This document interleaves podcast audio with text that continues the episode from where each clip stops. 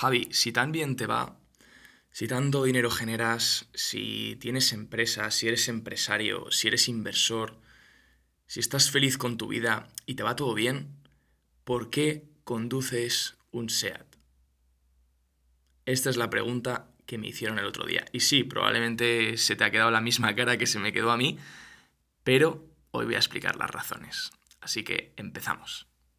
Hola, buenas, hola a todos, hola a todas, bienvenidos, bienvenidas a un día más, a un podcast de Aprende a Invertir con Javier del Valle. Yo soy Javier y bueno, eh, os saludo, tengo esta voz un poco ronca, así como dura, porque bueno, eh, me acabo de despertar, he dicho, bueno, no tengo nada que hacer, voy a venirme a la oficina, eh, voy a hacerme un café y me voy a poner a grabar un podcast porque me apetece. Entonces todavía tengo como el sueño acumulado, todavía tengo esa voz ronca y ese lapsus mental, ¿no? De ese delay entre, entre, entre lo que pienso y lo que digo, eh, que es bastante amplio. Entonces, eh, perdonadme si me notáis un poco espeso, perdonadme si me notáis un poco lento, pero bueno, apetecía también hacer un podcast así, en plan...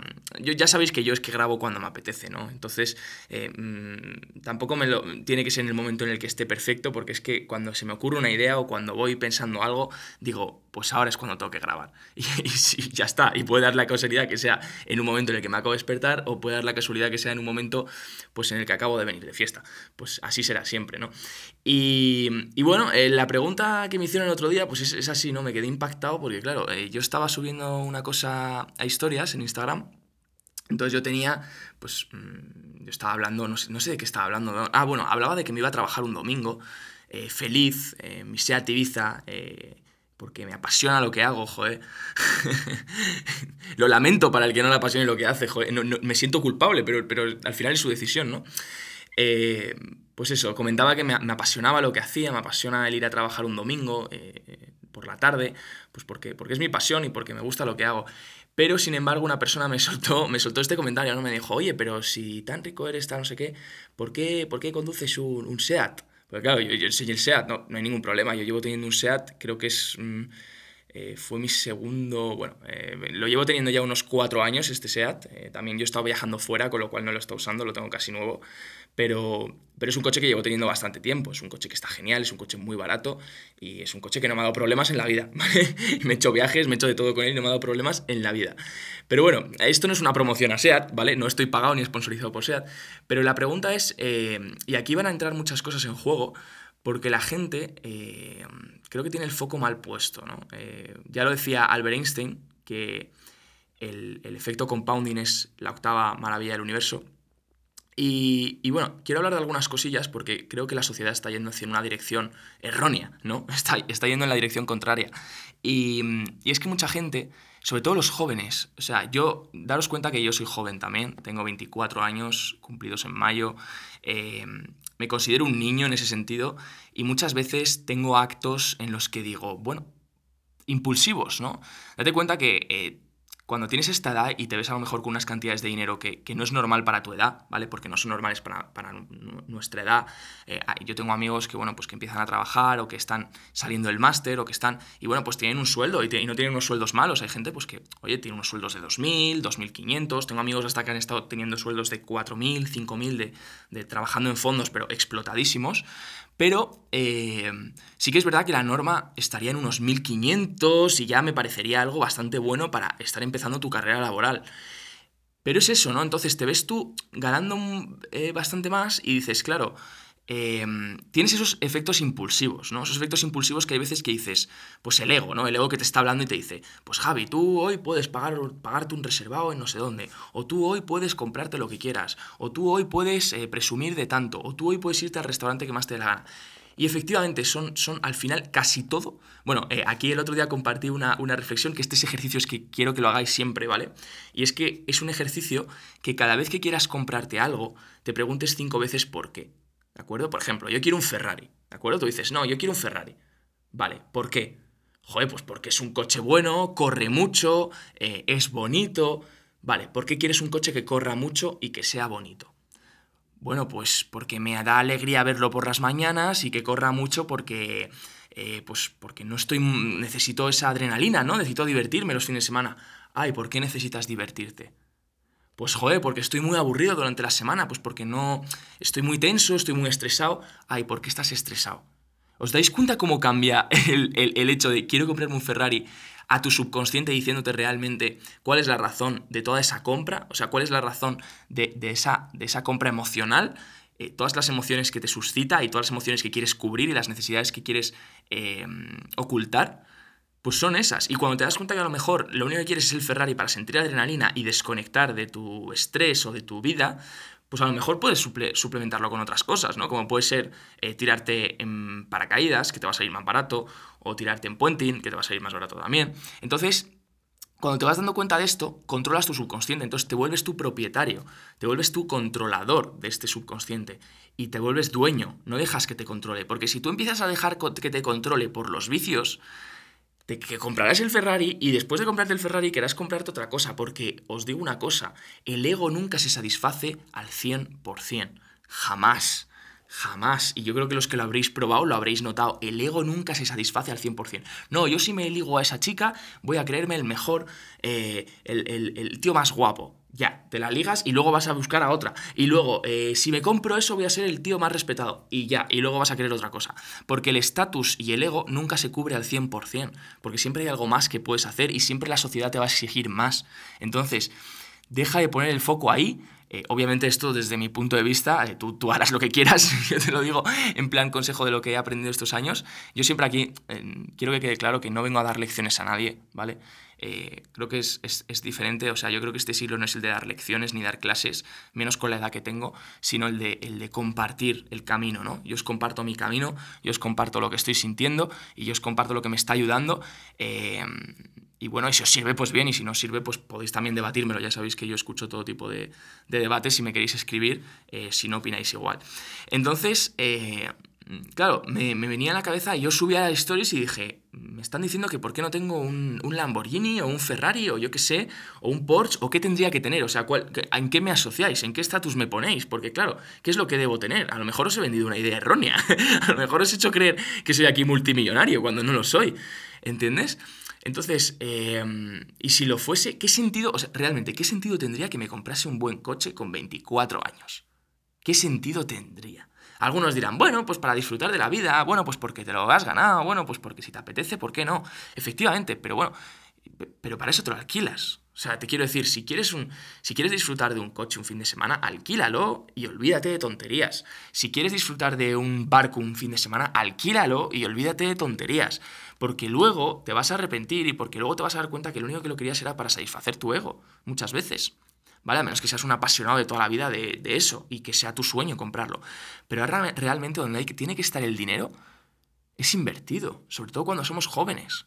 Como somos jóvenes, los que, sea, los que seáis de 30 para abajo, eh, todo el dinero que tengáis, por favor, el 80% reinvertirlo en vosotros, en vuestra educación, en vuestros activos, en comprar y generar cash flows, por favor. Es lo más importante ahora, porque en 10 años lo vais a agradecer. Y créeme que 10 años pasan rápido, ¿eh? Porque parece que decimos, no, 10 años, ya, yo estaré... lo típico, ¿no? Lo típico que me dice la gente, es que en 10 años yo estaré muerto. Vale, hablamos en 10 años, luego pasan 10 años, le ves y el tío sigue vivo y coleando. Y le dices, pero tú no vas a estar muerto en 10 años. Ah, no, pero bueno, en 10 años estaré muerto, así que me disfruto ahora. Vale, a ver si es verdad. Pero es que, o sea, la gente vive así, ¿no? Vive, eh, perdóname, tienes, tienes, eh, te, queda mucha vida por delante. Joder, sería, sería muy... Em, dramático el ponerte y pensar que con 25 años, en 10 años te vas a morir. Vamos a ver, ser claros, puede pasar, pero no va a pasar. O sea, es, una, es una probabilidad muy baja. Entonces, tú tienes que vivir con el hecho de que a lo mejor estos 10 años te interesa invertir y te interesa reinvertir en ti, que no tiene por qué ser un sufrimiento. Porque recuerda, yo me lo paso súper bien gastando. O sea, gastando en, en mi negocio. No sé si me explico. Eh, yo no me lo paso bien gastando de fiesta o gastando comiendo o gastando divirtiéndome. Yo me lo paso bien gastando en mi negocio, porque esa es mi diversión. Entonces, cuando tú tienes tu pasión encontrada y cuando tú tienes tu negocio encontrado y tú inviertes en tu negocio, te da igual invertir porque es que te lo pasas súper bien. Porque dices, Buah, pues ahora voy a comprar esto porque ahora voy a me va a permitir hacer estas cosas. Y ahora esto me va a permitir poder escalar a este nivel. Y esto me va a permitir crear equipo. Y esto me va a permitir tal. Y te lo pasas como un niño porque es tu hobby. Es como, imagínate que te dedicas, piensa en tu juego favorito, en tu juego favorito, ya sea el League of Legends, ya sea el Call of Duty, ya sea el World War este que se ha puesto de moda ahora, ¿cómo se llama? Eh, joder, es que estoy muy exacto. Hace tiempo que no juego, pero yo antes era un friki. Eh, ¿Cómo se llama el juego este? El, Warzone. El Warzone. Eh, pues tú piensa en tu juego favorito, imagínate que pudieses dedicarte a ello, ¿vale? Imagínate que pudieses trabajar de ello. Pues lo que te encantaría reinvertir dinero en ese juego o comprarte todas las armas o todas las cosas que se pudiese, eh, te, apasionaría. Pues en el negocio pasa lo mismo. Yo siento esa sensación. Siento que como cuando jugaba a videojuegos o cuando me gastaba dinero en hobbies, pues siento que me estoy gastando dinero en lo que realmente me apasiona. Y eso es brutal. Eso es brutal porque no te cuesta nada gastártelo. Y encima eh, es la mejor inversión que puedes hacer porque invertir en ti, perdona que te diga, pero es la mejor inversión que puedes hacer. La mejor, sin dudarlo. Porque tú tienes el 100% del control sobre ello. Entonces, si tú te esfuerzas, vas a obtener resultados. Si no te esfuerzas, ya sabes lo que va a pasar. Y como has puesto tu dinero, probablemente te esfuerces, porque te duele perderlo. Te duele y te sabe mal el perder una inversión tuya, porque te la has ganado tú. Entonces, eh, Ahí está el foco, ahí está el foco. Yo veo muchísimos... Eh, de hecho, ya, ya comenté en un podcast que vamos a vivir una era... Y vamos a vivir una era de contraste, una era de contraste muy grande, muy fuerte entre las grandes generaciones y las pequeñas generaciones. Yo sé alguien aquí de, de, grande generación, o sea, de gente mayor, por así decirlo, vamos a decir, eh, a ver, que nadie se sienta ofendido. Joven yo considero entre los 20 y los 30, eh, a partir de 40 ya considero adulto, ¿vale? Entonces, si hay aquí gente adulta escuchándome, eh, lo primero, daros las gracias por, por, dejar de lado ese ego y poder escuchar a un chaval de 24 años. estoy eternamente agradecido. Eh, gente como vosotros es la que realmente hace, hace el cambio posible. Y, luego están los jóvenes, ¿no? Los, de que, los que por debajo de 35, por debajo de 30. Eh, entonces va, a haber un choque, va a haber un choque cultural, porque sobre todo los de 20, ¿vale? Yo me estoy rodeando con gente de 25 para abajo que viene muy fuerte. Y los de 40 para arriba van a sufrir ese cambio de que a lo mejor antes ¿vale? Antes las barreras de entrada en un mercado o en un negocio eran más altas. Antes tenías que trabajar mucho más para llegar a un puesto muy alto, tenías que dejarte la piel, tenías que tal. Yo considero que el siglo de ahora es el siglo de, las, de los artistas. Lo he llamado así y es que me parece la verdad. O sea, yo estoy, he estado investigando, chicos, realmente, he estado estudiando dónde está el dinero. ¿Dónde está yendo el dinero y dónde están yendo las grandes cantidades de dinero en este siglo? Y se están yendo, o en esta década, vamos a llamarlo esta década mejor, en, la que viene de 2020, ¿eh? y se está yendo a los artistas. Ya da igual si has estudiado 20 carreras y vas a Harvard, que al mercado le da igual. Como no gustes, no te van a premiar. Como no gustes, no te premian. Y como ya no hay barreras de entrada, y ya no hay nadie que decida las barreras de entrada, sino que las decide el público, ahí es cuando tienes que gustar. Por eso estamos viendo políticos que apenas tienen ni idea ganando tanta masa. Porque pueden entrar porque no hay barreras de entrada por las redes sociales, por la comunicación, por el aumento de la, de la globalización, porque permiten expandirse y permiten conectar con más personas. Pero, y, quieras o no, te puede gustar más o te puede gustar menos, pero se están ganando a la gente. Entonces tú puedes decir, este tío es un inculto, no tiene estudios, no tiene nada, no tiene trabajo, no sabe ni lo que dice, lo que dice es erróneo. Efectivamente, pero se está ganando a las personas. Con lo cual, el don que tiene es el de comunicador, el don del artista, el don de, de captar. Y si te fijas, todos los artistas están tirando de esa forma. Vemos gente como, como puede ser, vemos artistas de música, de reggaetón, multimillonarios. Vemos gente de trap multimillonaria. Vemos gente que crea una startup. Para mí eso también es el, el, paso del artista, que crea una startup o inventa algo innovador multimillonaria. Mientras que vemos gente que lleva toda la vida trabajando y toda la vida escalando esas barreras de entrada y ahora obviamente cuando se han quitado esas barreras de entrada por la tecnología y por Internet y por, y por, y por la gente que es quien decide hoy, no los grandes, sino la gente, el pueblo es quien manda hoy, eh, eh, los, mayores están como, como. Creo que va a haber como un choque, ¿no? Porque es como. Eh, yo lo hablo con mis padres a veces, yo les digo, oye, pero es que es, es lógico que tengáis ese choque cultural. Porque veis que un chaval que tira un vídeo en YouTube, pues a lo mejor está teniendo un montón de está ganando un montón de dinero, porque simplemente 100.000 personas le están escuchando porque les flipa y vosotros que lleváis a lo mejor rompiendo barreras de entrada, ganándose a la gente, consiguiendo contactos, consiguiendo puestos eh, grandes, tal, y que ha llevado una eterna lucha y una eterna eh, escala, escalabilidad, ahora estáis flipando cómo funcionan las cosas. Pues es normal, es, el choque, es, es un choque cultural que vamos a vivir. Y yo tengo amigos de 25 para abajo que están ganando unas cantidades abrumadoras de dinero. O sea, no os podría decir, pero son unas cantidades abrumadoras de dinero. Y también por la, por la edad que tienen y por y por mm, no haber estudiado o a lo mejor formarse en, lo que viene a ser eh, económicas o, empresariales o, lo que viene a ser finanzas personales, ¿vale? Vamos a decirlo mejor, finanzas personales, pues les ha pasado que no saben controlar ese dinero. Y sobre todo se dejan llevar por ese ego, ¿no? Tengo 25, tengo por debajo de 25, tengo 20 años, estoy ganando tanto dinero, pues voy a presumir, me voy a comprar tal, me voy a comprar cual, me voy a comprar tal. Y sí, tú puedes hacer eso, y está muy bien, y nadie te dice que el año que viene no, vaya, no vayas a ganar más, o el año que viene no vayas a seguir ganando, pero hay, hay de ti como el año que viene no ganes. Hay de ti como el año que viene no ganes. Hay de ti como se te hunda el chiringuito. Te has dejado el dinero en pasivos de mierda, se te ha hundido el chiringuito, y por no haber invertido, ahora ya tienes que volver a empezar de cero. Fíjate qué estupidez. O sea, te dejas todo el dinero y vuelves a tener que empezar de cero en caso de que te vaya mal. O sea, estás poniendo todo tu dinero en el rojo o en el negro. Llámalo como quieras. Y como toque el verde, el cero, o el otro color, estás jodido. Estás jodido, pero bien. pero muy bien, porque además va a ser una, una crisis de autoestima, porque vas a volver a cero y eso te va a doler en el alma. Entonces, em, el punto más importante cuando generas dinero o cuando te va bien es entender que a lo mejor mañana no te va, no te va bien, ni siquiera te va. Entonces, coger todo ese dinero y reinvertirlo, reinvertirlo en ti, en aprender, en esforzarte, en marketing, reinvierte en marketing tuyo, en marca personal, en marketing de tu empresa. Eso no es dinero tirado. El dinero que va a marketing y a publicidad, yo me he dado cuenta, todo el dinero que inviertas en publicidad, todo el dinero que inviertas en marketing, es dinero que luego retorna.